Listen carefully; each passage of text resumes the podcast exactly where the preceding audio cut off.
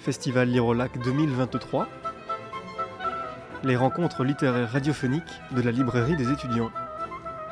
Eh bien bonjour, bonjour à toutes et à tous, amis lecteurs et amis lectrices. Je suis très heureux de vous retrouver aujourd'hui pour ouvrir ensemble ce deuxième volet des entretiens radiophoniques de la librairie des étudiants au Festival Lire 2023. Ce deuxième entretien que je vous propose d'ouvrir aujourd'hui, c'est celui réalisé avec Sorge Chalandon. Je vous avais présenté ce roman lors des chroniques de la rentrée littéraire de septembre dernier. J'ai aujourd'hui la joie de pouvoir vous faire découvrir l'entretien que j'ai fait avec lui. Je veux ici remercier les équipes de l'auberge du Perbise pour m'avoir accueilli sur leur terrasse au bord du lac pour pouvoir réaliser cet entretien avec Sorge Chalandon dans un décor majestueux. Je veux aussi encore une fois remercier les équipes de l'Irolac de m'avoir laissé un temps, d'échange, de m'avoir laissé un temps d'échange avec Sorge Chalandon. Souvenez-vous, ce roman s'ouvre dans la colonie pénitentiaire agricole et maritime de Haute-Boulogne, à Belle-Île-en-Mer. Dans ce fort, des enfants âgés de 10 à 21 ans sont détenus pour mauvaise conduite et petit larcin. Au milieu de tous ces jeunes gens détenus, il y a Jules Bonneau, surnommé la Teigne. Ce jeune homme a imposé le respect avec des démonstrations de révolte et de violence devant les autres jeunes détenus. Un soir, après une nouvelle répression des gardiens sur un jeune détenu, le fort s'embrase. Dans la fureur libérée de tous ces jeunes gens, 56 d'entre eux arrivent à s'évader du fort, dont Jules Bonneau. Voici maintenant l'entretien réalisé avec Sorge Chalandon pour son roman L'Enragé, à la table de l'auberge du Perbise. Bonjour Sorge Chalandon. Bonjour. L'histoire de Jules, votre personnage principal, se déroule à Belle-Île-en-Mer, dans la colonie pénitentiaire maritime et agricole de Haute-Boulogne. Que représente ce lieu pour vous? Qu'est-ce qu'il incarne? Alors d'abord, ce, lieu pour moi représente une menace. Euh, quand j'étais enfant, c'était une menace récurrente euh, de mon père. Si tu continues, alors si, si, je continue quoi? Ben, Si je continue à avoir une mauvaise note, par exemple, si je continue à le regarder bizarrement, si je continue à lui répondre, si je continue à, renverser, comme je l'ai fait une fois, mon verre d'eau sur son tapis, sur son tapis, dans sa maison, dans son appartement, parce que rien n'était à moi, tout était à lui, tu iras euh, ce qu'il appelait la maison de redressement ou la maison de correction. Et donc pour moi, c'était euh, une crainte et une menace réelle tout le temps. enfant, je, devais avoir 8, 9, 10 ans, euh, tu iras en maison de correction. Et un jour, il m'a parlé du centre de Belle-Île. Il n'a pas dit la colonie pénitentiaire, il a dit tu iras au centre de redressement de Belle-Île. Il me dit c'est mieux que les autres parce qu'à Belle-Île, non seulement il y a les gardiens, non seulement il y a un mur, mais en plus tout autour il y a l'océan. Donc au moins on ne te reverra pas. Donc pour moi, ce mot-là de Belle-Île, centre de colonie pénitentiaire de Belle-Île, ça a toujours été quelque chose qui a imprégné mon, mon enfance, c'est-à-dire que c'était euh, la menace d'un père à son enfant. Votre roman est une course, celle de Jules et Camille lorsqu'ils s'évadent, puis celle de Jules dans Belle-Île. J'ai eu quand même ce ressentiment que votre écriture basculait entre la tension et parfois la quiétude au niveau du personnage de Jules. Est-ce aussi une façon de faire ressentir au lecteur le danger de cette évasion? Que je, trouve que hum, lorsqu'on décrit quelqu'un qui marche tranquillement avec une cigarette, je ne fume pas, avec une cigarette euh, euh, et, dans la pénombre, et quelqu'un qui court parce qu'il échappe à des ravisseurs ou, à des agresseurs, l'écriture n'est pas la même. Donc moi je suis obligé, on est tous obligés, j'espère, de, faire en sorte que l'écriture, que le rythme de l'écriture, que la façon d'écrire, que la, vitesse de la phrase, la vitesse du point, euh, toutes ces choses-là soient en cohérence absolue avec ce dont on parle. Or là, moi, ce qu'il fallait au départ, l'enfant est agressé, l'enfant est dans la colonie pénitentiaire, il est, il est violenté, il est agressé, il se bat, il se, il se défend. Euh, là, nous, nous sommes dans un lieu qui, qui, qui est rapide, qui est violent, mais qui peut euh, encore faire. Euh, je veux dire, ce n'est pas une fuite encore. Mais dès que l'enfant passe le mur, dès que Jules passe le mur, comme moi dans ma tête, je passe le mur aussi. Parce que quand je passe le mur, quand Jules passe le mur de Belle-Île, je m'évade. Avec lui, je m'évade de mes parents, je m'évade de là où ils avaient promis de, de me mettre. Et là, maintenant, je cours. Il faut que mon texte court. Il faut que les phrases courtes, courtes justement, les phrases courtes parce que je cours, et, donc il faut que je sois en adéquation. Je, perds haleine parce que je cours, il faut que mes phrases soient à perte d'haleine aussi.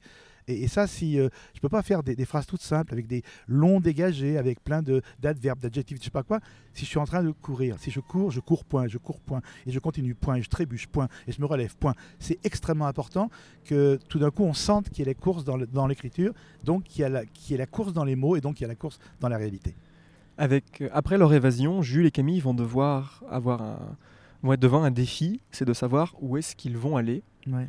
Comment est-ce qu'on met ça en scène euh, Parce que finalement, vous l'avez dit, il y a la mère qui va tous les Ouais. entourer. Comment Quel est l'état d'esprit de ces enfants? Ben, je- C'est-à-dire que comme je suis Jules et comme je me mets dans la peau de Jules et comme je suis avec ces enfants-là, ben, je suis comme eux. C'est-à-dire qu'il est évident, et la presse locale de l'époque en a parlé, ils voulaient pas s'évader, ces enfants. L'idée n'était pas on s'évade et on rejoint le continent. L'idée c'était on sort, de, on sort de ce lieu, on passe le mur et on, verra après. Alors on verra après, mais c'était une nuit d'orage, la mer était démontée, il, euh, y avait une pluie épouvantable. Donc qu'est-ce qu'on fait après? Ben voilà, on a passé le mur, on est de l'autre côté, on est dans l'herbe, il y a les vagues en face, il y a les gardiens qui arrivent, les gendarmes, les braves gens, tout. On fait quoi? Et le problème après, c'est chacun sa vie, chacun sa, chacun sa peau. Donc il y en a qui se sont cachés euh, sous des embarcations. Jules, comme moi, comme tous, on ne sait pas. On, est coincé sur l'île, euh, on est coincé par la mer, et donc l'idée c'est de gagner le plus de temps possible. Mais quand je passe le mur avec Jules et les autres, je ne sais pas où je vais. Ce que je sais, c'est que jamais je vais rejoindre Quiberon par beau temps. On voit les lumières. On pense que c'est tout près Quiberon, mais pas du tout. On, peut se, on- on se noie, c'est immense Quiberon. C'est, c'est- c'est- en fait, c'est très loin. Donc, l'idée, c'est de sortir de là, et après, advienne que pourra. Il, se- il se peut qu'on meure, puisqu'il y a des hommes armés qui recherchent, qui tirent en l'air avec euh, les fusils, mais on ne sait pas. La seule idée, la première idée, l'idée forte, c'est quitter ce lieu, d'abord se venger.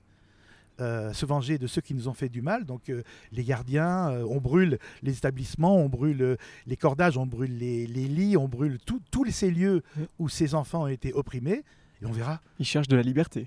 Mais ils ont la liberté. C'est-à-dire que euh, la, majorité des gamins qui passent le mur se retrouvent dehors, de l'autre côté, dans l'herbe. Ils n'ont pas vu l'herbe. Ça fait des années qu'ils ont- qu'ils n'ont pas vu l'herbe. Ils sont dans l'herbe, ils se barbouillent d'herbe mouillée. Et c'est ça, et c'est tout. Après, on ne sait pas. Ils ont 12 ans, 13 ans, 14 ans. Lorsqu'on passe un mur à 12 ans, est-ce qu'on se dit, alors je passe le mur, et ensuite je vais prendre un voilier Mais non, pas du tout. Juste, on passe le mur, on entend déjà dans le dos les sifflets, les coups de feu, les gens qui hurlent, et on attend, en fait. On attend d'être repris, et on sait qu'être repris, ça va être être puni. On sait que ça va être terrible. On sait que tous les gens, qui, tous les gamins qui ont été repris, les 55, ont été dispersés dans d'autres centres pénitentiaires. On sait que la revanche de l'institution va être extrêmement brutale et elle le sera. Donc, malgré le caractère sombre de cette traque, il y a tout de même un message que vous portez dans la deuxième partie du roman, celle, euh, ce message qu'avec une rencontre, un destin peut quand même changer. Alors, je n'ai pas de... C'est marrant. hein. C'est un truc qui est pour moi extrêmement important. Je ne délivre aucun message dans mes, dans, dans mes, dans mes romans. Est-ce que le lecteur pourrait peut-être le, par- le Alors sentir oui, comme ça lui en fait ce qu'il veut, mais je, je vais même vous, vous, vous dire mieux, je déteste, mais je, je déteste le, le romancier qui dit voilà, mon roman porte un message, mais je porte pas de message.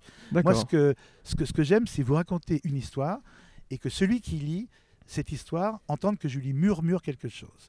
C'est pas un message, il en fait ce qu'il veut, mais en tout cas, moi, j'étais comme Jules, j'étais une petite teigne. Euh, je me battais beaucoup parce que euh, j'étais bègue étant enfant. Le, bégaiement, c'est ce qui fait marrer les autres. C'est extrêmement dur de vivre avec un bégaiement pa- parce que vous ne pouvez pas dire les mots, donc on vous prend un peu pour un fou, pour un dingo, pour celui qui a pas de mots alors qu'il en a trop en fait. Euh, on comprend pas ce- pourquoi l'autre fait pas, pas- pas- on comprend rien, mais les gens se marrent et pour qu'ils arrêtent de rigoler, Il cogne. quand t'as pas les mots, je cogne, il cogne, la, la petite teigne cogne. Ce n'est pas juste euh, l'histoire de la colonie pénitentiaire, ce n'est pas juste euh, l'histoire d'un enfant qui s'évade, c'est cette petite teigne après, elle devient quoi? Qu'est-ce qu'on fait d'elle? Comment est-ce que et justement comment est-ce qu'elle apprend à, à desserrer les poings et à tendre la main? Et c'est ça l'histoire. Donc euh, c'est l'histoire de Jules, c'est mon histoire, c'est comment est-ce que un enfant qui n'a plus confiance dans les adultes, qui a été brimé par eux, comment est-ce qu'il apprend que finalement il y a des adultes qui sont justes et on peut leur faire confiance, j'espère. Et c'est ce que Jules a fait, c'est ce que j'ai fait et c'est ce qu'on va faire ensemble. Merci Sorge Chalandon. Je suis très heureux d'avoir pu vous rencontrer dans le cadre de la librairie des étudiants à Lire au Lac. Je rappelle quand même le titre de votre roman L'Enragé, euh, qui est paru aux éditions Grasset. Amis lecteurs et lectrices, je vous donne bien sûr rendez-vous demain pour découvrir l'entretien avec Gaël Nohan. Cet entretien du jour avec Sorge Chalandon sera retrouvé sous forme de capsule auditive sur le site internet de Radio Campus Grenoble 90.8 et sur la page 10 heures de l'émission. À demain